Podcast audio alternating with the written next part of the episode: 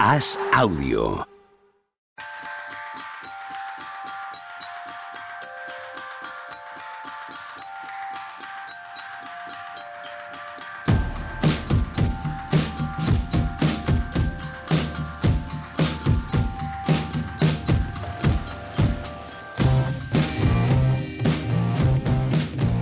Hola, ¿qué tal? Hoy estamos a. No sé ni qué día es hoy. Yo creo que es martes. Martes Diría que es 23 de mayo. ¿no? Sí, no, lo de 23 de mayo sí lo sabía, pero no sabía ahora mismo si era martes o miércoles.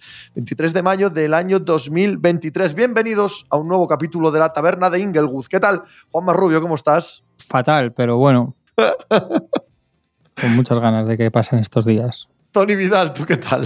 Hay que hacer Twitch, ¿eh? Yo- el de Daco ese que lleva ahí. Hay que hacer Twitch. eso- es la última palabra que quería escuchar yo ahora. Hay que hacer Twitch. O sea, es, es la frase que menos me apetece oír. Hay que plantear alguna idea. Vamos.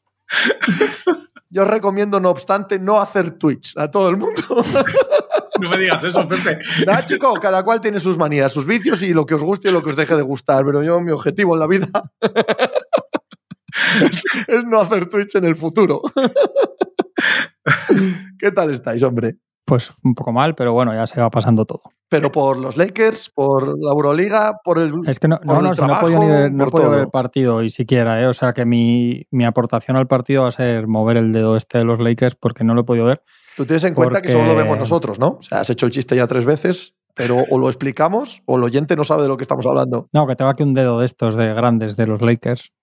De los, Dedo de los poner en la aficionados, mano así de, goma, sí. De espuma. Sí, porque Sí, estos días con la Euroliga y tal he estado viéndolos por la mañana al llegar al periódico como podía ayer, por ejemplo, pero ya estaba aquí Jorge Garbajosa, presidente de FIBA Europa, Correcto. un par de horas y, y se acaba de marchar y no me ha dado tiempo ni, ni de ver el cuarto partido de la serie Los Ángeles Lakers Denver Nuggets. Así que no puedo decir nada más que esto.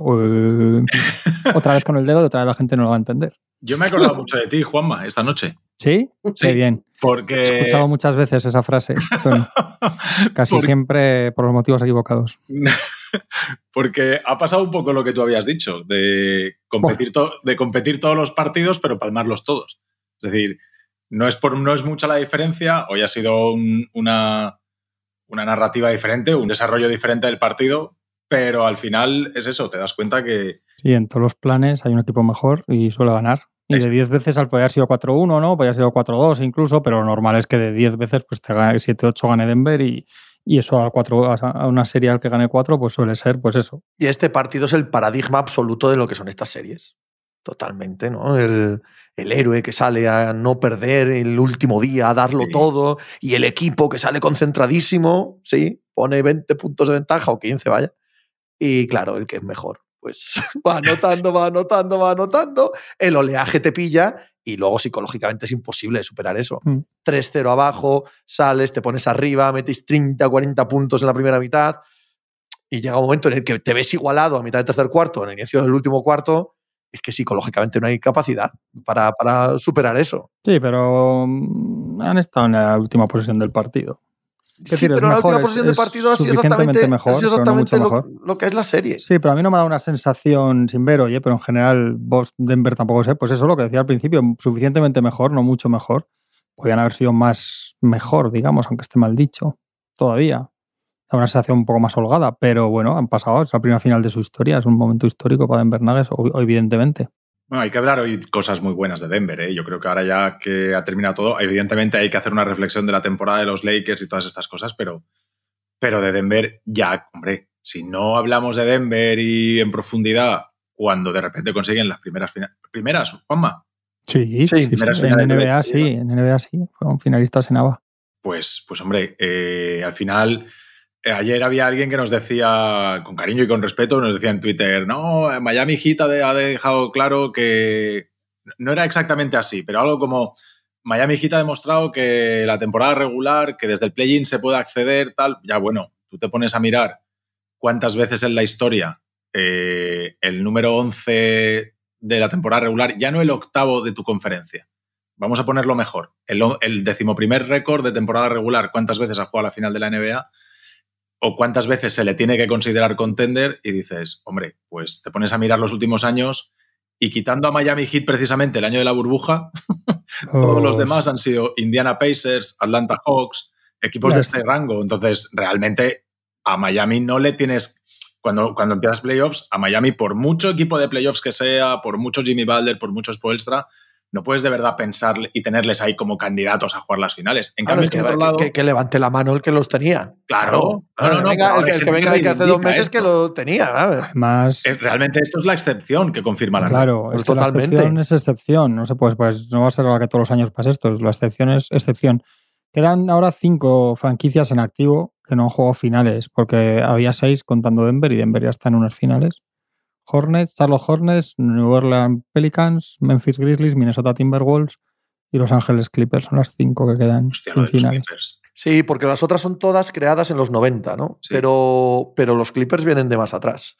Los Clippers son los únicos que provienen de antaño que no se han metido nunca en las finales. Y en este ciclo, desde son cuatro años del ciclo Paul George Kawhi, igual que en su momento, aunque se rompió el, el Durant Kyrie, son grandes fracasos esos proyectos, claro, en ese sentido, los dos.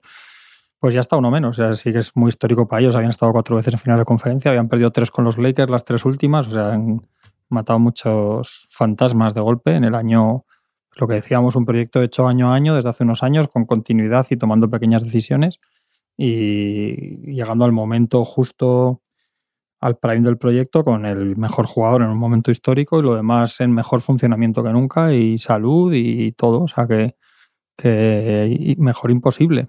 Hay muchas cosas muy bien hechas, porque recordemos, este proyecto arranca con Nurkic y Jokic en el mismo Sí. equipo, Total. eh, pegándose, por, pegándose no, porque realmente están ahí, que si Malone se ha dado cuenta que los dos son pibos titulares, quería hacer jugar a los dos a la vez, al final llega ese momento en el que Jokic dice, oye, mira, tío, a mí sácame desde el banquillo, deja a Nurkic de titular, que es un jugador que en aquel momento tenía más galones, pasa no algo parecido, ¿no? Pero es eso de tener que elegir entre papá y mamá que le pasó No, a los no. Warriors con, con Monta es. Ellis y con Steve Kerr, pues aquí pasa con Nurkic y con Jokic. Se quedan al final con Jokic, aciertan con un 41 del draft para la gente que quiere tanquear. Me pongo yo, me miro yo a mí mismo. Te puede salir bien, pero no hace falta sacar, puedes sacar a un jugador diferencial de por ahí, eh, incluso en segunda ronda. Y después, eh, con el 7 del draft, creo que coges a Jamal Murray, Seis, ¿no? O el 6, por ahí, sí. No lo sé, lo digo de memoria yo también, ¿eh? Yo diría que fue el 6, pero no lo sé. Y el resto son, es trabajo de, de front office. Consigues a Kentavius, consigues a Aaron Gordon, consigues a Bruce Brown y vas poniendo fichas alrededor de esto. El riesgo, el riesgo de Michael Porter también estuvo ahí. Lo que también es verdad que, que era un jugador que tenía mucho potencial. En Missouri se pierde toda la temporada de college, empiezan a aflorar sus problemas de espalda y no se sabía qué riesgo era cogerlo eh, físicamente, pero sí que el potencial estaba ahí, ¿no? Y aquello también fue una decisión importante para, para entender el éxito de hoy. Pero, pero Porter Jr. al final es- está en un draft que cae mucho. Yo no sé si lo cogen con el 16. Y no, 14, ¿no? no O sea, tanto, pero, pero sí, hay mucho con respecto a lo que se 14. esperaba de él. sí. 14 o 15 por la espalda, por la espalda, claro. Sí. Pues no se sabe si va a poder jugar en la NBA. Claro. Un equipo que hace una cosa que tiene una, un, un caso exactamente o casi igual, clavado por posición y todo, es lo que le pasa a Utah Jazz con Rudy Gobert y en Scanter. Parecido a lo de Nurkic y, y Jokic. Y lo que era un equipo en una línea similar, además. Lo que pasa que, mira, uno como un proyecto Sí, lo que pasa es que. eh, eh, se acaba deshaciendo sin, sin llegar hasta arriba y Denver pues ya da otro paso más con mucha paciencia porque han tenido años muy duros. El año que les gana Portland aquel séptimo en, en Denver. O sea, Sí. han tenido muchos disgustos por este camino como suele ser además Es que en lo que, en lo que acabo siendo, el- la comparación es, es- Yo también tenía en mente la de Monta Ellis y Stephen Curry por cómo ha acabado siendo, ¿no? Eh, que años después te parece inconcebible que existiese ese debate. Pero es que existió, es que es verdad. Sí, Tuvieron que elegir entre Jokic y Nurkic y no era tan sencillo verlo en aquel instante. Yo de todo esto que decís, tengo la sensación de que mm, siempre tendemos a hacer dogma de las cosas que triunfan en cada momento. Eh, los Denver Nuggets han llegado a las finales de la NBA haciendo lo que el manual del buen, eh, buen front office, buen entrenador, buena franquicia tiene que hacer y lo que los seguidores que dedicamos más tiempo a esto subrayamos como que es lo que debe hacer, ¿vale? Es la paciencia, es el eh, crecer poco a poco, el no ponerte nervioso, el no traspasar a jugadores. Contaba Mike Malone el otro día la anécdota, ¿no? De cuando Jamal Murray recién lesionado le pregunta con lágrimas en los ojos si va a ser traspasado, porque ya es, bueno, pues como un caballo herido, ¿no? Y cómo el equipo no se une en las derrotas y pasa todos esos abollones que decimos a veces Tony y yo de playoff para llegar a crecer como grupo y además de manera interna consiguen hacer que Jokic sea el mejor jugador del mundo sin ponerse nerviosos y construyendo muy poquito a poco. Y todo eso es verdad. Todo eso es verdad. Y eso es eh, extraordinariamente aplaudible y creo que es una historia que hace sentir bien a los que hablamos de la NBA por el sentido de, veis, así se hacen las cosas, esto es lo bueno. Pero claro, eso tiene otro reverso, que es, es el, coger el resultadismo de, esta noche y hacer ver que esto siempre funciona. Y no es verdad. Hay mucha otra gente que hace exactamente esto y no funciona. Hace exactamente esto y el jugador en el que ponen el acento no se acaba convirtiendo en uno de los mejores pibos de todos los tiempos. Y esa paciencia no te lleva más que a frustraciones y a ser cada vez peor. Y las químicas acaban empeorando y eh, siendo eh, emponzoñando el vestuario. Simplemente esta vez ha funcionado. Entonces, aunque a mí me parece una historia magnífica y a mí me encanta estos Denver Nuggets, extrapolarlo a así deben ser las cosas es tan injusto como cuando extrapolamos que si el octavo de este lo puede conseguir, pues el año que viene no merece la pena la temporada regular. No, mira, eso es una excepción. O, o el tanqueo, no sé, que cada caso en sí mismo tiene valor por sí mismo, no porque tengamos que hacer de él una teoría acerca de cómo conseguir las cosas a futuro.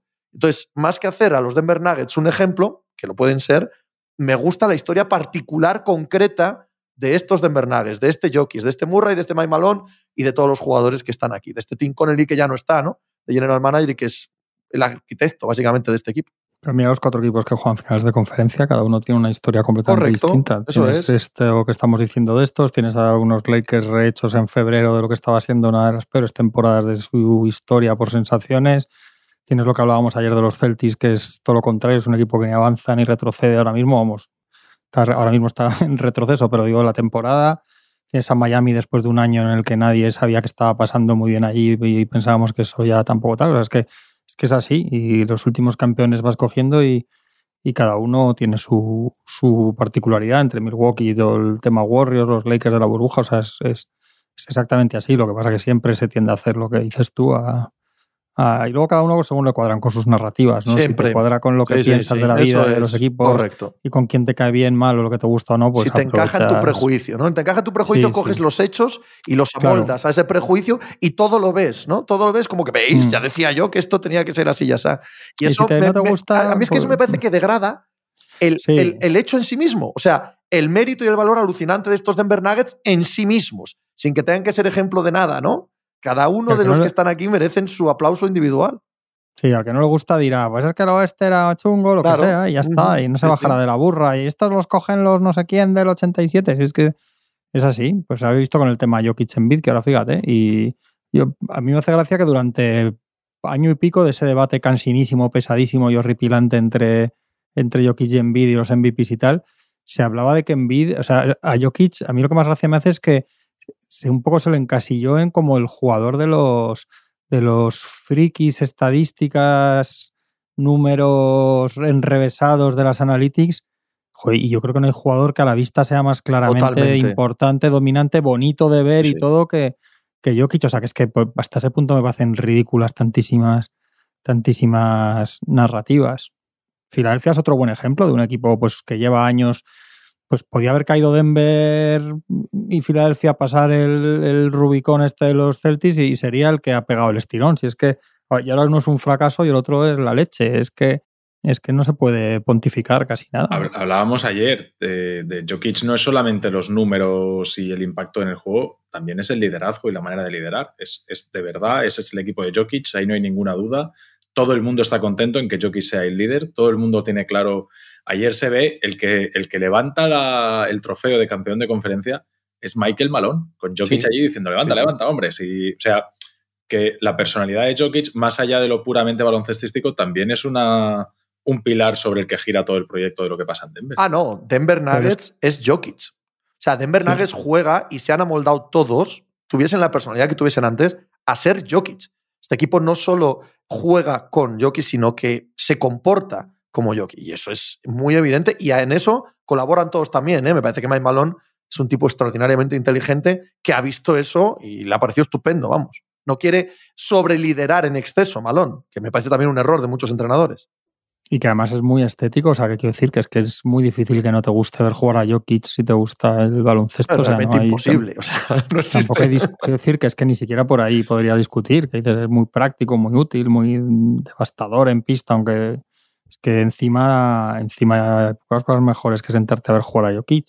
Es que ahora mismo. Pepe ha dicho, me ha gustado esto de sobreliderar. Eh, probablemente sea el equipo donde nadie quiere sobreliderar.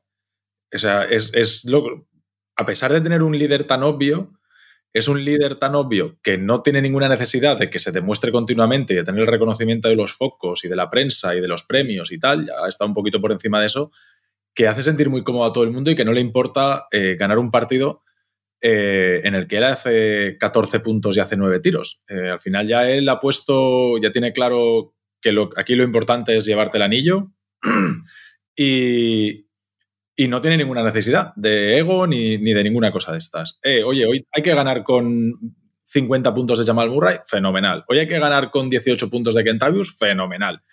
Con 14 de Bruce Brown, fenomenal.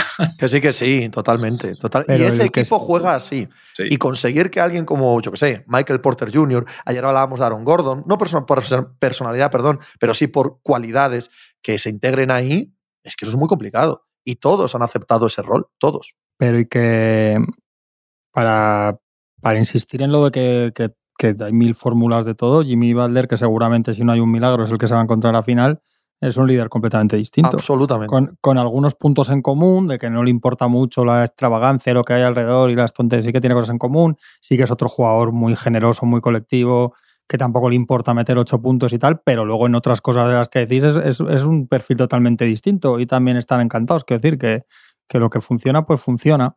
No, y que aquí hay, en, ambos proyectos, hay mucha inteligencia a la hora de quién les rodea. ¿Quién rodea a cada uno de estos jugadores? No solo de capacidades físicas o de capacidad en la pista, sino también de personalidad. Eh, Jimmy Balder ha salido a bofetadas de numerosos proyectos porque hay gente que no lo aguanta. Y a quien le han puesto alrededor en Miami es gente que aguanta eso si pones a Yoki con su personalidad en, otro vestuario en el que los jugadores sean más egoístas y miren cada uno más por su lado y tal, pues probablemente ese equipo acabe siendo un caos. Sin embargo, han conseguido rodearle de la gente importante. Cuando hablamos de hacer plantillas que encajen con tus fortalezas, normalmente acabamos pensando en cosas muy físicas, muy obvias, cosa que es completamente lógica, ¿no? Pues si tienes un alero eh, muy fuerte, rodearle de tiradores. Si tienes un gran tirador, rodearle de gente alta y potente defensiva todo este tipo de cosas. Tan importante como eso es encontrar gente que encaje perfectamente y que asuma cómo tiene que ser jugar con, con, un tipo por el que va a pasar cualquier tipo de opción de ganar o de perder.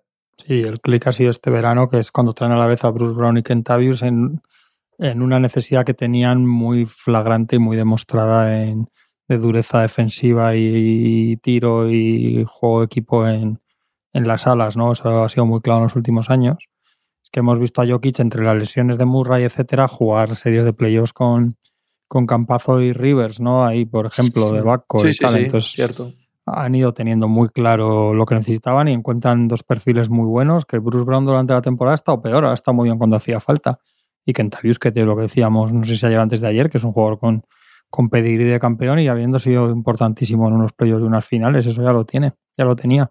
Hacer las cosas como las hace Nuggets, lo que sí que te da, no, sabemos si es la fórmula del éxito, porque hay muchas fórmulas del éxito, pero, pero hacer las cosas como las han hecho Denver Nuggets te da sostenibilidad. Es decir, aunque ahora palmen las finales de la NBA, por cómo se han hecho las cosas y lo sólido que está todo ahí, sabes que Denver el año que viene, salvo que haya otra vez una lesión grave, una cosa así, sabes que Denver ahora mismo este proyecto es un equipo eh, contender para los próximos dos, tres, cuatro años. Lo cual no quiere decir que tengan que dejar pasar la, oportunidad, ¿vale? No, no, estoy hablando de, ah, no, no pasa nada si no se ganan las finales. No, no, como que no, pasa, pasa mucho.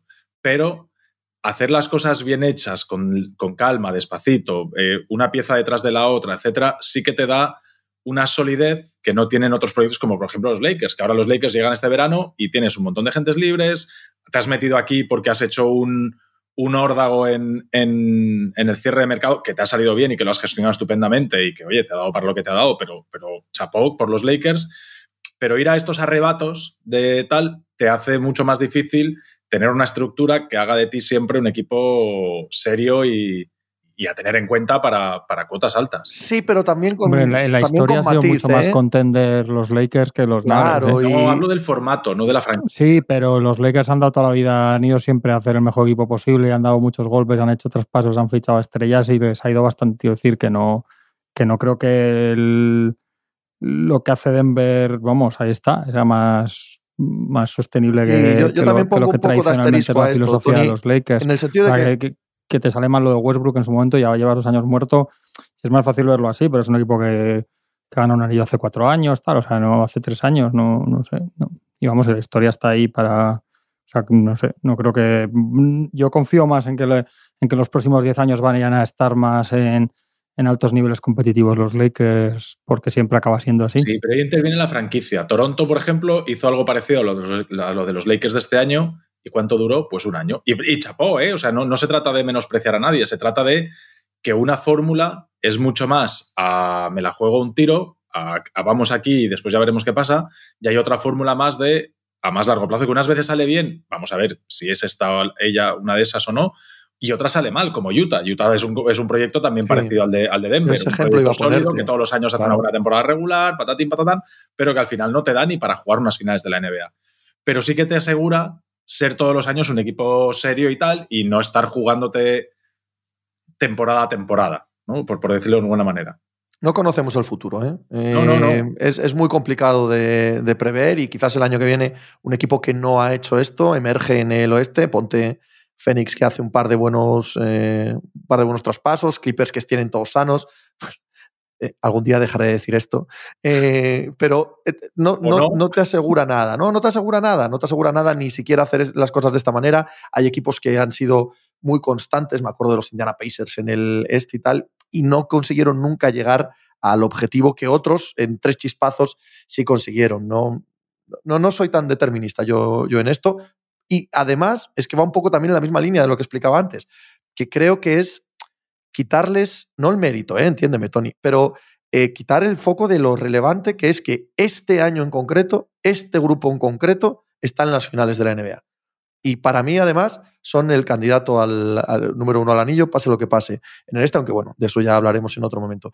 Y todo lo que sea mirar al futuro o a que lo han hecho de tal o cual manera, sí, guay, es parte del análisis, pero es menos relevante ahora mismo que es que tienen el anillo delante. Y, ya está, y el año que viene ya veremos. Ah, no, no, desde luego. No, no, por eso insisto que esto, eh, esto que yo decía no es. eh, no pasa nada. No, no, no. ¿Cómo que no pasa nada? La diferencia de tener un anillo a no tenerlo, incluso de tener dos a tener uno o de tener tres a tener dos, es, es muy grande. Estamos hablando de, de que el, el famoso legado por el que luchan tanto los jugadores y las franquicias cambia de arriba abajo. Sea, no, es una manera de justificar que no pasa nada si se pierde, sino es una manera de decir, y estos, si no pasa nada raro, el año que viene, como no salga un super equipo y tal y no sé qué, como vuelva a ser una temporada igualada por abajo, etcétera, etcétera, estos van a estar ahí otra vez. Si no pasa nada raro, claro, siempre te arriesgas a que le dé algo a Jamal, a Jokic o lo que sea y que evidentemente la temporada se te queda. Pero estos, con, sin, como lo ha dicho Juanma, con Austin Rivers y con Campazo, sin Michael Porter Jr. y sin Murray, el año pasado ya eran un equipo serio en playoffs, de los que, bueno, tampoco me apetece demasiado y sé que voy a tener que sufrir para, para dejarlos eliminados. También es verdad que lo que decía antes, que cada equipo se mueve en sus circunstancias y su mercado y sus condiciones y su realidad. Quiero decir, los Nuggets saben que allí no van agentes libres, que, o sea, que es distinto. Los Lakers saben que tienen que, que ser los Lakers para mantener el chiringuito, la pasta local, el público de Los Ángeles. o sea, decir, que cada uno hace lo que le toca, ¿sabes? Los Lakers posiblemente no puedan meterse en cinco o seis años o no les compense o no sea su idea.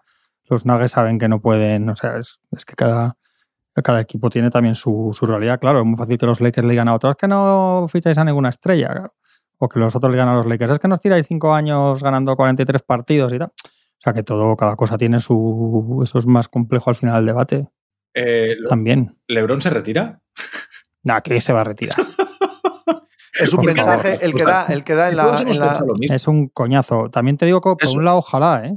¡Hala, al otro! Ah, ¿por qué? No, pues digo, Porque porque, ojalá. tiene, Porque tiene casi 100 millones de dólares dos años. Pero ¿qué más da, chico? Está para jugar, no le pasa nada si quiere seguir jugando, que ojalá es un poco excesivo. En un partido ayer. Pero que quiero decir que no, es un, no me parece para nada un drama para los Lakers y ni es un jugador que ahora mismo no, pensando en unos playoffs el año que viene con la edad que va a tener, lo normal es que tenga problemas y no del pie de otra cosa. Y, que se canse y que ya está y que, y que gana mucho dinero y que si él no quiere jugar, que decir, los Lakers igual se quitan un, una cosa a medio plazo delante sin tener ningún drama. A mí, como a mí semanas y semanas de, gaitas de Brony y sobre todo que haya empezado ya esta noche con esa frasecita y, y las apariciones de Windhorse mm, con sus recados cada 24 horas con lo de Kairi, ya estoy cansado y estamos a 23 de mayo. o sea, que sí, que sí está que si está así, que tal, se tiene que retirar, pues se retira y le, retiramos la camiseta el año que viene. Y vais otra vez para allá. Está, y, lo que te digo, dentro de cinco años o tres ganaremos el anillo con otro. Caminando.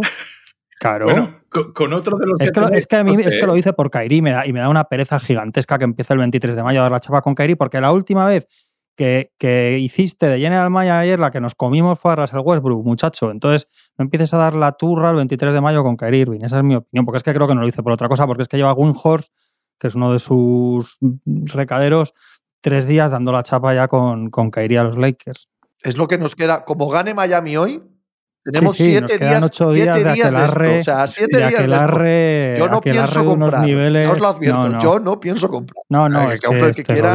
Nada, es, un mensaje. El de Lebron ayer es un mensaje evidente a Pelinka de muévete que estoy nervioso. Pues no, pero no muévete. O sea, es ficha Kairi, que eso es lo que me da rabia. Si muévete yo lo entiendo, eso sí, eso sí, pero...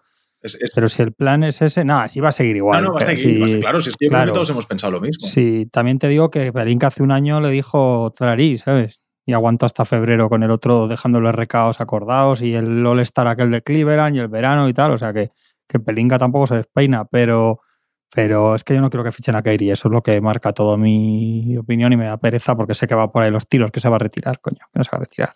Yo entiendo esa parte, ¿eh? pero mirando el punto deportivo, eh, hostia, ayer a mí me parece que estas eliminatorias, que estos playoffs han hecho una jerarquía antes de estos playoffs teníamos una jerarquía de eh, los grandes pivots, Jokic, Giannis, Embiid y Anthony Davis, si está sano, también está ahí.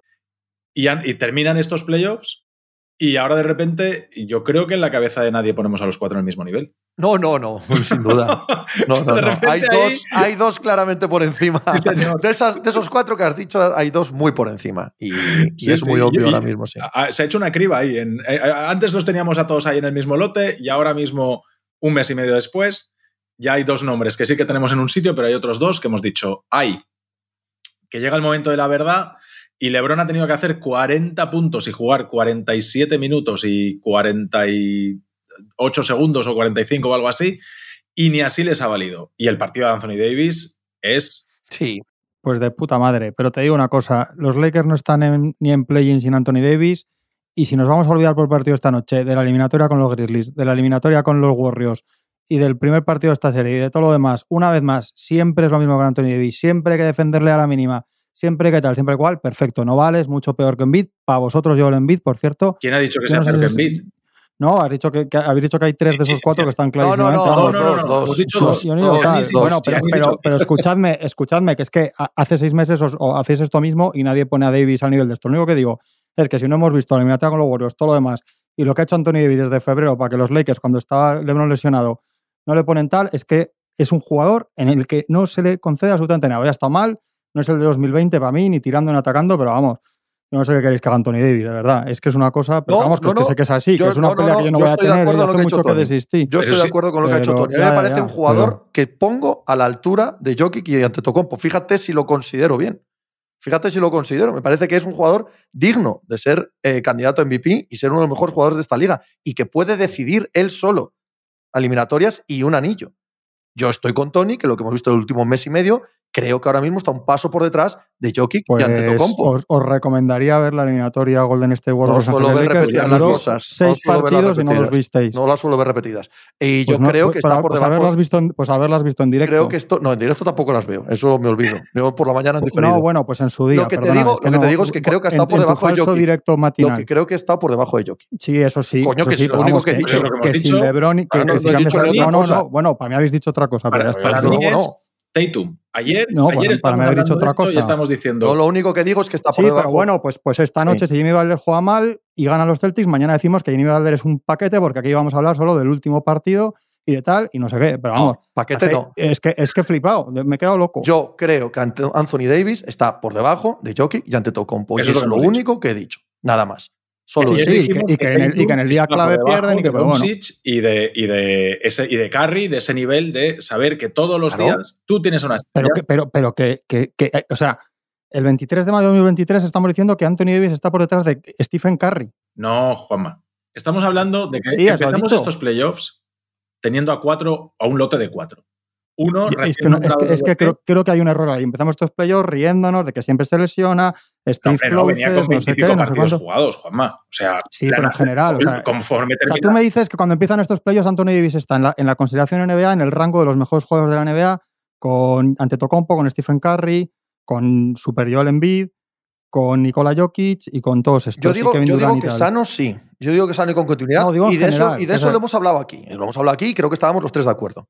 Y estamos, Claro. vaya. No, no, no creo que haya mucha diferencia en eso. Pero y que igual- en estos playoffs, que ha estado muy bien y que no están los Lakers en final de conferencia sin él, y es una obviedad, ha estado un punto por debajo de Jokic y de lo que podríamos decir ante Tocopo para el año que viene, que los playoffs de Antetokounmpo son también espantosos, por los motivos que sean, ¿vale? Pero a mí, a mí sí me parece que en estas series queda un poco por debajo de Jokic y, y tampoco pasa No, nada por decirlo. por debajo. Es la Pues sensación que por debajo, debajo, ¿eh? solo eso. No, no, no. Vale, para mí no has dicho eso. Ya está, pero que me callo. Ok. Ya está. No digo nada más. No, no. Es que no, es que si, me, si, si decís una cosa y luego decís que no habéis dicho la que habéis dicho, pues Hemos chico, dicho ¿qué que quieres que te entran diga? cuatro Que no estoy de acuerdo, ya está, que es igual. Vale, pues ya está. Claro. Es que ayer estábamos hablando es que, de es que de verdad, hay que escuchar. que hay un nivel donde que hay un nivel top, top, top de, de la primera línea y de repente hay otra cosa que dices, joder, para ser el jugador dominante has de saber que tus malos partidos siguen siendo mejores que el 90% de la liga. Y eso pasa con Jimmy Butler, eso pasa con LeBron, eso pasa con Jokic, que tú dices, hoy no ha sido un partido muy bueno de Jokic, pero te vas y miras los números y es mejor que la gran mayoría. Pero tú te vas a ver un mal, un mal partido de Davis o un mal partido de Tatum, un mal partido, y de repente es un partido mucho más Embiid, humano, cosa que no pasa con, Embiid. con- con otros jugadores de, de ese mismo nivel. Entonces, a mí sí que me parece que eso es una cosa determinante, que cuando tú haces un mal partido, sea un mal partido como un mal partido de Siakam o de Markkanen, ¿vale? Que no estoy comparándolos con esos jugadores, sino que un mal partido de LeBron o un mal partido de Jokic, tú te vas y miras el box score y dices, joder, pero si es que ha estado ahí todo el partido. Es cierto que el impacto no ha sido el mismo, pero no es lo mismo. Para mí, para mí, ahí, este, aquí entraron cuatro y ahora hay dos y dos. Es mi manera de verlo. Vale.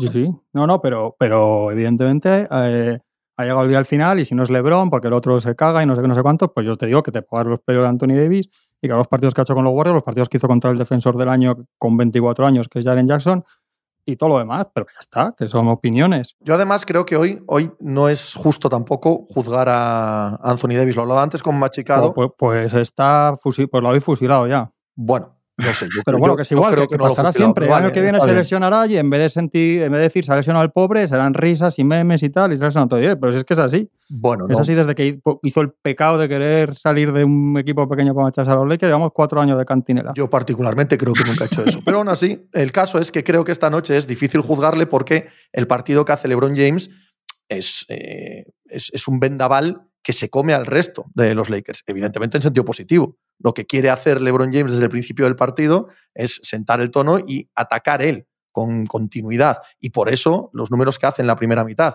Ahora bien, el cansancio en LeBron James se ha notado en estas series de manera muy notable en la parte final de los partidos. Ayer solo descansa, eh, que son 5 segundos, 10 segundos al final de la primera mitad. Pero toda la dinámica en la que se meten los Lakers pasa por LeBron James. Y ahí no tiene excesivo peso lo que pueda hacer o decir Anthony Davis, porque, porque obviamente no hay más que ver el partido para darse cuenta de que LeBron domina este partido como le da la gana a él. Y cuando eso sucede, no hay eh, fuerza que pueda decirle, oye, vamos a jugar a otra cosa, como me parece lógico también, algo que ha hecho durante toda su vida y que no va a dejar de hacer ahora, aunque tenga 38 años. Eh, ayer se llega al descanso con Lakers arriba y Jokic tres faltas. Y Lakers arriba a una distancia, no recuerdo ahora exactamente, pero más o menos bien. Eh, a ver, más o menos. Estamos hablando de 13. Sí, exacto. Con 14 puntos arriba, 72-58. Y al inicio del tercer cuarto, la sensación que deja el partido es que, joder, Jokic tiene tres faltas, vamos a ver si le rascamos algo. Y Lebron, ese inicio de, tercer cuarto no, no, no, sigue arrollando igual que estaba arrollando durante toda la primera mitad. Y ahí yo, por ejemplo, echo de menos que Anthony Davis coja y lidere en cuanto LeBron coge unos segundos, aunque esté en pista, pero no está todo el rato corriendo, corriendo. Hay algunos momentos en los que te coges un poco de pausa. Yo, por ejemplo, ayer sí que echo de menos que Anthony Davis tenga mucho más impacto en el juego. Ayer es que la sensación que te deja el partido es que LeBron está muy solo. Y ayer probablemente el, mejor, el segundo mejor jugador de Lakers es Austin Reeves, no es Anthony Davis. Es la sensación que me deja a mí el partido. Y joder, está muy bien lo de Austin Reeves, pero Anthony Davis ha de ser un martillo pilón en playoffs de un jugador que sabes que siempre lo tienes ahí. Que no haga todos los partidos como LeBron James, es que LeBron James es uno de los dos, uno, dos, tres mejores jugadores de la historia. Bueno, no le estamos pidiendo a Anthony Davis que sea eso, le estamos diciendo que sea el escudero de LeBron James en un partido que estás para irte a tu casa y que has de conseguir tener un impacto bueno, lo que le pedimos a Jokic en los partidos que Jamal Murray ha hecho 40 puntos, o 50 o 30 y pico, los que sean. Y es, oye, mira, hoy está el otro enchufado, pero Jokic sabes que siempre está ahí y que hay momentos claves en los momentos del partido que te aparece y que te da una seguridad ese jugador que tienes ahí siempre detrás. Y eh, Anthony Davis ha hecho unos playoffs, de hecho ha tenido rachas de partido sobrenatural de MVP y después al día siguiente, pues un partido un poco más discreto. Y después otra llega, llega, a meter en estas series 40 puntos el primer día fue, el segundo. ¿Cuál de los dos partidos de Denver hace un partido monstruoso? El primero. El primero, el primero de ellos, sí, sí. Y luego en defensa ha estado, que sí, ha que estado excepcional durante toda la serie. Eso, eso es así. Si no estamos diciendo que sea un jugador que no sea All-Star, ni... no, no, no. Estamos hablando de que es un jugador dentro de esa élite de candidatos al MVP. No es, no es All-Star, ¿eh? Bueno, porque no ha jugado. Bueno, por lo que sea, pero no es un jugador All-Star ahora mismo. Sí que. Bueno, el nivel es el que no has dicho que no estamos viendo que es All-Star y te digo que no es All-Star, que no tengamos eso en cuenta, que no dejemos de tenerlo en cuenta. Vale. Bueno, a eso me refiero, que yo ayer sí que he hecho en falta un Anthony Davis más dominante y más en ciertos momentos en los que LeBron tiene que dar un paso al lado y decir, oye, yo no puedo estar aquí corriendo como un loco todo el rato. Yo sí que he hecho lo, tampoco lo da porque, porque, bueno, pues porque ayer sabía el día que era. Ayer sabía el día LeBron que era, que esto se acababa y tenía la intencionalidad, entiendo yo, de irse con, pues, pues con el espectáculo que ha dado, ¿no? Con la primera mitad que ha dado, que es memorable, ¿no? Si, si este partido lo ganan los Lakers, Hoy estamos aquí haciendo, haciendo versos acerca del partido de Lebron. Yo creo que hay que hacerlo de todas formas. ¿eh? Sí, claro que sí, por supuesto. Y ya fue también en el, en el cierre de las series anteriores, sobre todo el cierre contra, contra los Warriors. Fueron partidos increíbles de Lebron. Él siempre, siempre quiere. Lo que no puede quedar dudas, lo que no puede quedar dudas, y Lebron eso lo tiene muy claro, de que él es el líder, de que es su momento y de que es el jugador que es. Y, y nosotros ayer lo hablábamos y Jolín nos dio Evidentemente es una cosa circunstancial como acaba el partido, pero es una pena, aunque al final es el reflejo de lo que ha sido, ¿no? De Lebron querer ir contra todos y pues mira, pues, pues no ha sido suficiente y jolín, sabíamos que algún día tenía que llegar que Lebron no fuese tan dominante y que ha tenido que llegar con 38 años para, perder una eliminatoria de, de, playoffs. No sé cuántas habrá perdido en toda su carrera, pero que no sean finales, pocas. Y desde hace unos años, menos todavía. ¿Qué esperáis de esta noche de, los Boston Celtics? Y damos más o menos por hecho, ¿no? Que Miami va a ser la constante que han sido los otros tres partidos. ¿Cómo veis el, partido para Celtics hoy? Yo creo que debería ganar Miami Heat, pero no lo sé. No sé si va a empezar a meter triples a cañón, porque no me imagino transformar a los Celtics y, y dar un poco de resistencia, pero yo les veo eh, por juegos superados y por ánimo con muy poca coraza de equipo con espíritu. Esta noche ha vuelto a salir, ha salido Brogdon y ha hecho unas declaraciones hablando de, la personalidad del equipo distinta a lo que han dicho otros. O sea, ni siquiera se ve, no sé, pero, pero es un partido y se lo ganan. La narrativa va a ser que les quedan dos en casa y tal, de los tres y que se puede. O sea, que pues yo creo lo normal, igual que pensaba que este lo normal era 4-0 eh, lo normal es que sea también 4-0. Ya veremos. Yo estoy de acuerdo con Juan Malo de los triples. Me parece que esta, este partido, porque esta serie no existe, eh, ya veremos si tiene existencia a futuro, pero no existe. Hoy solo existe el partido de esta noche. Y tal y como está psicológicamente Boston, imagino que va a ser difícil verles jugar de manera diferente a lo que han hecho los tres primeros partidos y que van a depender del porcentaje de acierto en triples. A mí me deja Yo estoy un poco raro con el partido de esta noche porque te puedes encontrar la épica de los Celtics y todo lo que quieras, pero, pero da, la sensación, y lo hablábamos ayer, que es tal la sensación de. tal es el estado de shock de los Celtics, tan las declaraciones de Brogdon ayer. Eh, hay muchas cosas ahí eh, que ya están empezando a dejar medio recaos, ni siquiera están eliminados.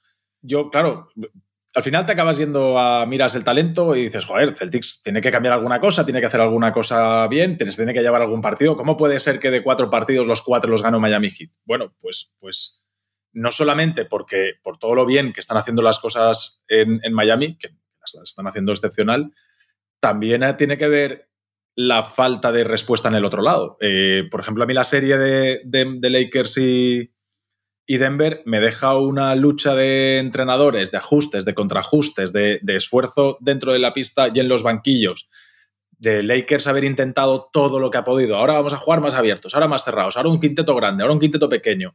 Ahora voy a intentar jugar todo con estos cinco. Ahora pruebo Vanderbilt, ahora veo que no me vale, pruebo otra cosa. Ahora les pongo una zona de no sé qué, ahora les pongo otra. La sensación de que los Lakers es que ha intentado todo y que los Nuggets eh, han sabido responder a todo y que han tenido suficientes herramientas para aguantar todas las propuestas que les ha hecho Lakers.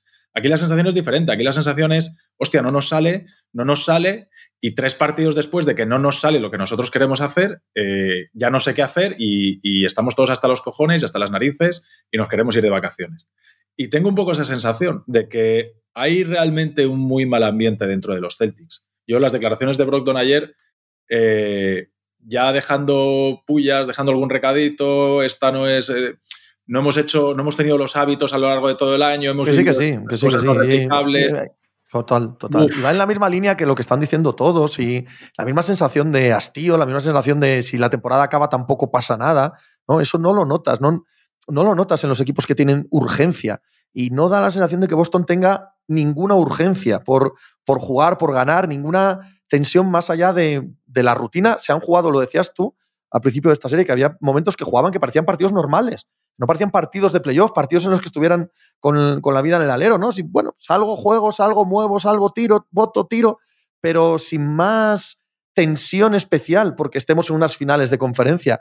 Y yo eso también lo he notado. Y, y en las declaraciones todos hablan en ese mismo sentido. Ostras, pues, pues hoy tiene que haber alguna urgencia, aunque solo sea la vergüenza torera de que es el último día pero las señales son todo lo contrario. Las señales son de que, de que adiós muy buenas, un 2-3 y Cancún. Es un poco la sensación del último día de curso. De, Algo así. Ya, ya, sé que por mucho que atienda hoy y me lo tome en serio, yo ya sé que tengo esta suspendida y que no, y que no puedo hacer nada. Y pues estoy aquí, vengo a clase, mm, hago como que tal, pero lo que tengo es ganas de, de que suene el timbre y largarme a mi casa. Sí, da más sensación de equipo que, no tiene ganas de pelear, que tiene ganas de que se acabe, que el año no ha ido bien por lo que sea, que no están a gusto ahora mismo por lo que sea que se quieren ir cada uno para su lado. Eso, esa sensación daba a otro nivel Memphis Grizzlies con todo el lío de Yamorán, etcétera, eh, al final en la serie contra los Lakers. Y parece totalmente, no es un equipo diciendo madre mía, es total. O, los, los Bucks cuando acaban su eliminatoria están ahí eh, intentando pelear el último partido y remontamos. O sea, o sea que la NBA actual te da la, gatera de los triples, que van a tirar 14 triples en el primer cuarto los Celtics, y si meten 5 o 6, pues van a estar en el partido y vete tú a saber. Y, al final, bueno, a decir cosas más raras hemos visto, pero en realidad muy pocas.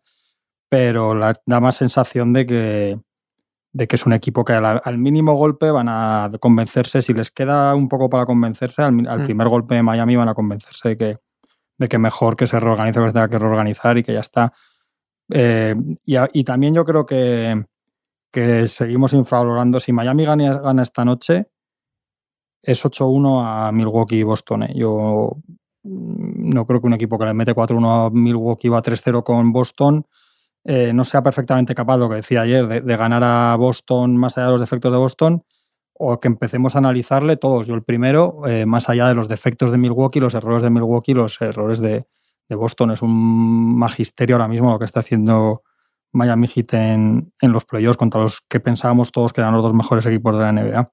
Sí, totalmente. Eh, eh, al final ahí eh, quizá hablamos menos de Miami, le reconocemos menos porque han llegado y están haciendo todo tan bien que, bueno, quizá deberíamos hablar más todavía porque están dejando sin respuesta al otro lado. Es decir, no, no Boston no está obligando a trabajar demasiado a, Miami. Miami ha, propuesto un planteamiento es exactamente el planteamiento que había que hacer para cargarse a estos, a estos Celtics y lo están haciendo cada día. A mí sí que me parece importante lo que pueda pasar del partido de hoy. ¿eh? Eh, si el partido número 3, es decir, la paliza esta y el, el tsunami que les pasa por encima a los Celtics, queda en un partido más, partido 3, oye, pues mira, el típico partido malo que tienes en una ronda de playoffs y tal, es una cosa, pero como hoy, en el tercer cuarto, estemos viendo jugar a, a Jovic, a Hauser, a Cornet y a todos estos, porque Miami está otra vez 25-30 puntos arriba,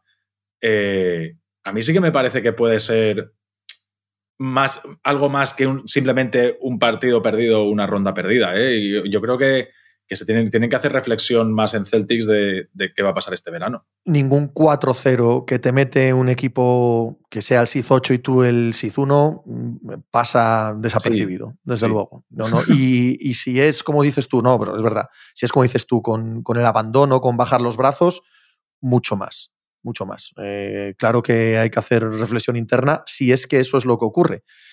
Veremos, veremos lo que pasa esta noche desde el punto de vista de la actitud de Boston, que es lo que estamos hablando todos y que me parece clave total para explicar lo que puede encontrarse Miami enfrente hoy, porque lo que va a dar Miami lo sabemos todos. Y dice Juanma bien, que hay que empezar a valorarles por lo que están dando ellos. Lo que están dando ellos es un nivel extraordinario en todas las facetas del juego del minuto 1 al 48. Y es esa continuidad en hacerlo bien lo que está desquiciando a, a equipos más endebles. Más endebles, aunque tuviesen o no más talento, que también supongo que hay que empezar a, hay que empezar a recalcular, ¿no? como el GPS, recalculando eh, la diferencia de talento entre Miami y Boston.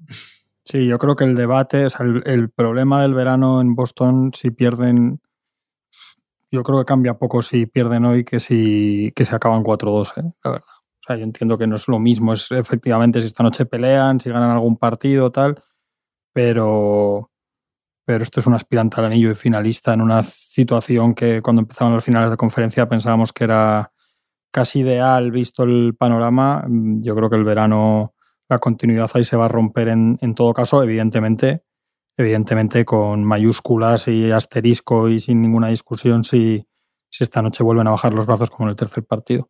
Unas... Didi, perdón. No, no, no, dale, dale. Eh, no, si quieres concluir esto, porque iba a ver si queréis decir algo de Carmelo, ahora que eh, ah. cerramos el programa. no, iba a decir que es preocupante que ahora mismo, con 3 a 0 el, el, momento, que haya pues las declaraciones que está viendo, rumores de que qué va a pasar con Jalen Brown, que no esté, que no esté todo el mundo viendo cómo se le puede ganar a Miami Heat, sino que ya estemos todos pensando en, bueno, después de este meneo, eh, a ver qué verano nos espera. Pero bueno, eso, si mañana, si esto acaba 4-0, mañana hablamos de eso. Carmelo, Carmelo, dale. Eh, dale tú. Carmelo Anthony se retira. ¿Quién es para ti Carmelo Anthony? Aparte de, evidentemente, una enorme leyenda del baloncesto FIBA. Yo no soy de los grandes fans de Carmelo Anthony. Y bueno, ha dicho, ha dicho que no va a volver. Retirado anda ya, lleva ya algún tiempo. Y, de hecho, no, pero él lo intentaba. No, tiene el mejor de los timing. O sea, retirarse eh, oficialmente antes del cuarto de partido del que fue una de sus dos grandes franquicias, ¿no? Cuando están jugando se entran en las finales, no, no, no parece la mejor de las ideas desde un punto de vista, ¿no? De, relaciones públicas. Yo es que no soy, no soy muy fan de Carmelo y todas las cosas que igual tengo algún prejuicio ahí y tampoco me quiero meter demasiado porque sé que ha tenido años muy buenos, que ha sido un jugador súper importante, etcétera. Pero hay un punto ahí de su manera de ser, de cómo ha gestionado su carrera y de todo este tipo de cosas que a mí me, dejan con un sabor de boca decepcionante. Que un tío con tanto talento eh, haya gestionado todo lo que ha hecho en su carrera así, a mí yo digo, joder, este chico podía haber hecho más, podía haber llegado más lejos si hubiese tomado ciertas decisiones en su carrera. No sé si la palabra es menos egocéntricas, pero Pero no sé, eh, a mí Carmelo no ha sido, no ha sido ni de lejos uno de mis jugadores preferidos. Y entendiendo que ha sido un gran jugador, etcétera, creo que también hay un halo ahí de haber jugado donde ha jugado, el Madison, tal, que, no, que lo tiene más arriba de donde yo lo tengo en mi cabeza. Juanma. Para mí sí es, para mí es un jugador extraordinario, un anotador increíble y súper estético. Y me parece un jugador que le han caído con los años narrativas un poco injustas. Bueno, para el perdedor, que es para flipar. Es un jugador que ha ganado todo menos anillos de la NBA. Y para mí es un jugador que no supo en un cambio de paradigma de la NBA adaptarse mucho, igual que otros sí se adaptan a jugar de otra manera por un lado y a tener otro rol por otro, ¿no? A hacer otras cosas. Pero creo que los últimos años de él le han, nos ha distorsionado una imagen. Para mí ha sido un jugador majestuoso, muy bonito de ver. Y yo siempre digo que tengo una estima increíble a los Nuggets, que, que le costó muchísimo ganar a los Lakers una final de conferencia con el de jugador franquicia tiene algún año en Nueva York, el año bueno, el mejor de Nueva York, también que me parece increíble. Yo sí creo, no creo que sea un, uno de los 20 mejores jugadores de la NBA ni nada de eso, pero sí, me, sí viendo ayer muchos debates que había, incluso aquí en la redacción, en el propio equipo de baloncesto y tal, yo sí lo tengo en mejor consideración que, que mucha gente. Me parece que era un jugador absolutamente fabuloso en su momento. Como pasa muchas veces con esto, al menos desde en mi percepción, en mi apreciación, eh, tengo, tengo, más en contra eh, o me, molesta más el carmelismo que Carmelo Anthony. Eh, y no ahora, por supuesto, porque como bien dice Juanma, la historia le fue robando eso. Pero en los años 2006, 2007, 2008, era, era un fenómeno que me parecía excesivo para el jugador que era. Claro, ahora lo veo en perspectiva y es al revés. Ahora es mucho más el jugador que el fenómeno que se ha creado alrededor de él. Yo como Tony nunca fui especialmente fan de él y, bueno, las puñaladas que nos clavó en el baloncesto FIBA durante años y años y años me, siguen doliendo, ¿no? Porque fueron partidos absolutamente increíbles los que hizo con la selección estadounidense en, muchos Juegos Olímpicos. Y es verdad que te pones a mirar para atrás, ya que de Nuggets eran un muy buen equipo y que los New York Knicks nunca llegaron a ser lo que tuvieron que ser con él, pero que no fue su culpa en, exceso. Eh, veo sus defectos, veo que fue un jugador excesivo a la hora de, atacar, de buscar el uno contra uno, de buscar el ser el, protagonista de continuo. Veo que, pudo ser mucho más generoso eh, con, todo lo que tenía alrededor. Era un anotador brutal. No está dentro de mis favoritos, pero se va un jugador icónico. Y se va un jugador que para una generación, sospecho, más joven que nosotros, es muy, muy relevante. Para bien o para mal, es un jugador que marca, ¿no? Y que está en pósters de habitaciones. Y de esos tampoco hay tantos. Sí, sí. Yo creo que si al final eh, hablásemos y pusiésemos nuestro ranking, yo creo que tampoco habría mucha diferencia de dónde lo tenemos unos u otros, a pesar de que unos nos haya dejado mejor sabor de boca u otros peor. Eh, claro, Juan me ha dicho anotador. Jolín, yo pienso en los grandes anotadores. Evidentemente Carmelo está ahí, pero a mí ahora mismo el, primer flash que me ha venido es Harden. digo, Jolín, yo pongo a Carmelo como anotador al nivel de James Harden. Es cierto que igual esos fueron años en los que, porque todos tenemos en nuestra vida momentos en los que te enfrascas más con la NBA y años que, que, controlas menos, ¿no? Y probablemente esa segunda mitad de, de los 2000, yo son años que por circunstancias personales estoy un poco menos encima y no he vivido muy desde dentro como puedo vivir ahora o los últimos años la NBA. Y puede ser que me haya pasado un poco más desapercibido la figura de Carmelo. Por eso intento no meterme tampoco demasiado ahí. Porque probablemente los mejores años de Carmelo yo no era un friki de esto como, como lo soy ahora. Y me veo todos los partidos y tal. Pero yo creo que si, que si hacemos el ranking tampoco hay mucha diferencia, aunque la percepción que nos deja cada uno sea diferente. Es noveno en el histórico de la, de la NBA, es noveno en la historia en puntos. Fíjate. Está en el top 10, está entre los 10 tíos de la historia que más puntos han metido en la NBA. Yo creo que, yo creo que, es, que se ha quedado una imagen de, de culo gordo que tira tiros de 4 metros y de 5 y no hace otra cosa que, que no cuadra con muchos años de Carmelo. Yo sí que creo que tuvo años que era un jugador absolutamente extraordinario. En esta era, tal como, los de Denver. Sí, tal como jugaba, los de Denver incluso más que en Nueva York. Tal como jugaba al poste o como podría haber jugado al poste con, con la potencia física que tenía, en esta era, que probablemente habría salido ya como cuatro de entrada de la universidad, habría sido increíble. Habría sido increíble, probablemente más que en la época que le tocó. Y luego es verdad que yo creo que él no sabe adaptarse tampoco a tengo que ser otra cosa, tengo que hacer otras cosas, tengo que, que, muchos jugadores que no saben y estrellas y otros que de vez en cuando algunos que sí que lo hacen y, y bien por ellos. Pero yo, por ejemplo, me gusta muchísimo más, me ha gustado muchísimo más que James Harden. ¿Qué es mejor? Pues que no lo sé, no, no, realmente no lo sé, porque entiendo que Harden ha sido MVP, otra serie de cosas, no sé cuántos. Este es noveno en histórico de puntos. Supongo que Harden no sé dónde estará, pero si sigue jugando unos años mm, acabará también por ahí, porque evidentemente puntos mete a chorro y ha metido.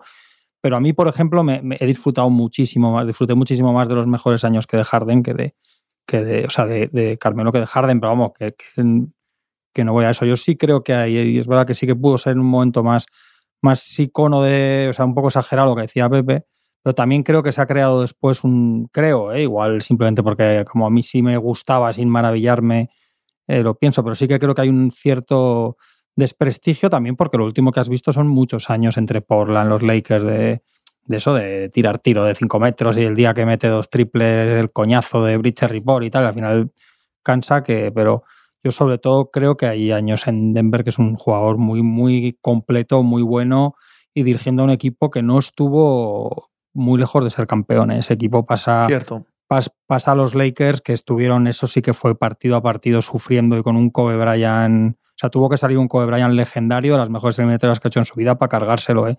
Y él era el jugador franquicia al otro lado. O sea, no creo que sea. No creo que haya sido un chufla nunca, la verdad. Igual que se, que me dices lo contrario, me dices que, que, los mejores Warriors de la historia pasaron las de, las de Caín contra un equipo que el, jugador franquicia era Harden. O sea, que, que lo mismo, que quiero decir que no era por seguir un poco con esa comparación, pero eso ya sí que es muy personal. Pero a mí sí, a mí sí me gustaba mucho, ya te que no me parecía ni un, nunca, un, bueno, luego sí, pero yo sí creo que tiene, que hay gente que se, que se la, que esto pasa, ¿no? Cuando se acaban los jugadores y lo último que ves, pero sí que creo que tuvo años que era un, un jugador increíble noche tras noche y no solo metiendo tiros y tal. Mañana más, a ver si tenemos ya las finales hechas o si podemos em, rascar algo más, algo más de estas finales de conferencia y no tener tanto día hasta que comiencen las finales que empiezan el 1 de junio. Sí. El jueves. El 1 de junio. O sea, si, nueve días. si hoy gana. Miami, o sea, la cantidad de días que tenemos sin baloncesto. Denver tiene nueve días de descanso, que he visto ahora que ha puesto, creo que Gonzalo, no sé si Gonzalo Vázquez, que, que el récord son 12. Tuvieron los Warriors un año 12 días. ¿Y os parece, Este año tiene Denver 9. ¿os parece relevante? Es decir, si, para, Miami, para Miami es tan, tan importante acabar hoy y tener también ocho días de descanso, o si Sí. uno ya con nueve y el otro con cinco, ¿eso es relevante? Yo, eh, cuando hay uno que tiene y otro que no, esto es, esto es muy sencillo. Se resume de la siguiente manera. Si el primer partido lo gana el que ha tenido poco descanso, se dice que está tostado. Sí. Y, si lo, y, si lo, y si lo gana el que ha tenido poco descanso, se dice que al otro le ha, le ha perjudicado Correcto, tener correcto. mucho descanso. Y solucionado. Cuando tienen los dos mucho, pues si juegan mal el primer día, fallan muchos tiros, diremos que están todos oxidados. Y si juegan todos de maravilla, que esto es una maravilla. Así es que esto es así. Pero vamos, yo creo, lo importante para mí, más que yo creo que, que en este punto ya, que ya es final de conferencia el que más tire para adelante campeón, creo que lo importante de quitarse partidos no es tanto ya descansar más, que evidentemente si acaban en 7 ahora es un handicap para Miami, pero digamos se acaban en 5 o 6, o en 5, en vez de- en vez de hoy en el quinto. Creo que la clave es evitar accidentes. Creo que, que un partido menos en pista es un, es un esguince menos de Balder o de Jokic o de tal. Eso sí que me parece que es, que relevante porque cada día que sales a jugar un partido de estos pasa, pasa la muerte por, por, por debajo de las canastas para estas cosas. Eh, para mí sí, eh, pero estoy con, con Juanma, ¿eh? Eh, 100% salud. Es decir, son días que, que no sometes a un esfuerzo altísimo al cuerpo, que te da tiempo para fisio, para masaje, para recuperarte de todas las cosas que tengas. Porque yo creo que esta gente a los 3, 4 días de haber preparado la, la eliminatoria, con 3, 4 días les sobra y les resobra para decir, para poner sobre todo un planteamiento inicial de cómo le quieres jugar al rival. Entonces yo creo que a partir del tercer cuarto día, a nivel táctico, ya tienen todos claro que van a jugar y lo que se trata es de repetir, de mantenerte en forma y de todo eso.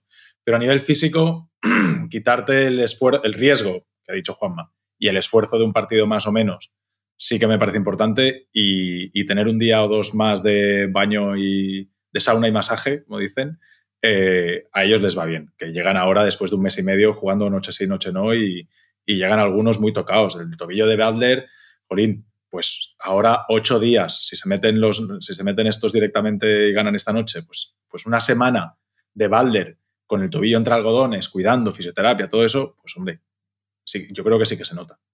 Ya seremos ventajistas, pues. Para, para la NBA es malo, ¿eh? Sí, Muy malo. Sí, sí, sí, sí. Es un jarro de agua fría. Sí. Ya no, no que sea, a mí lo de que sea Lakers Celtics o no, pues es obvio que, que a nivel masivo americano es mejor, pero, pero sea la que sea la final, bueno, es que si tenemos ocho días esperando un Lakers Celtics, igual nos tiramos todos por un puente antes del primer partido.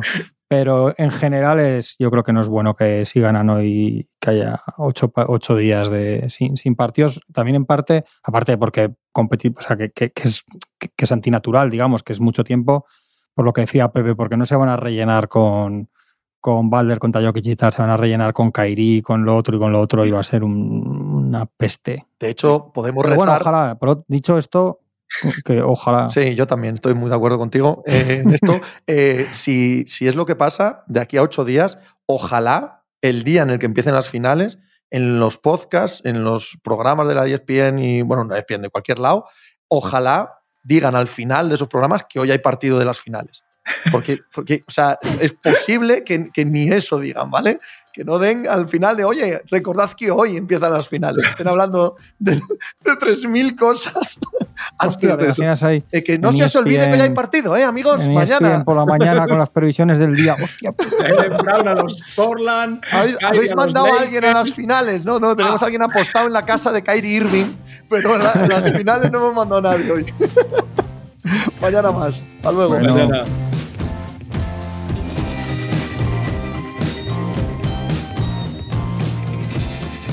Pues muchas gracias por habernos acompañado en NBA Mínimo de Veterano. Muchas gracias por haber escuchado este podcast que es original de As Audio con la producción de Javier Machicado y la realización de Vicente Zamora. Síguenos en redes sociales arroba As Audio para no perderte nada y recuerda que puedes escucharnos en la sección de podcast de as.com, en la aplicación del diario As o en tu plataforma de audio preferida. Un saludo de Pepe Rodríguez con la compañía de Tony Vidal y Juan Marrubio desde la redacción del diario As.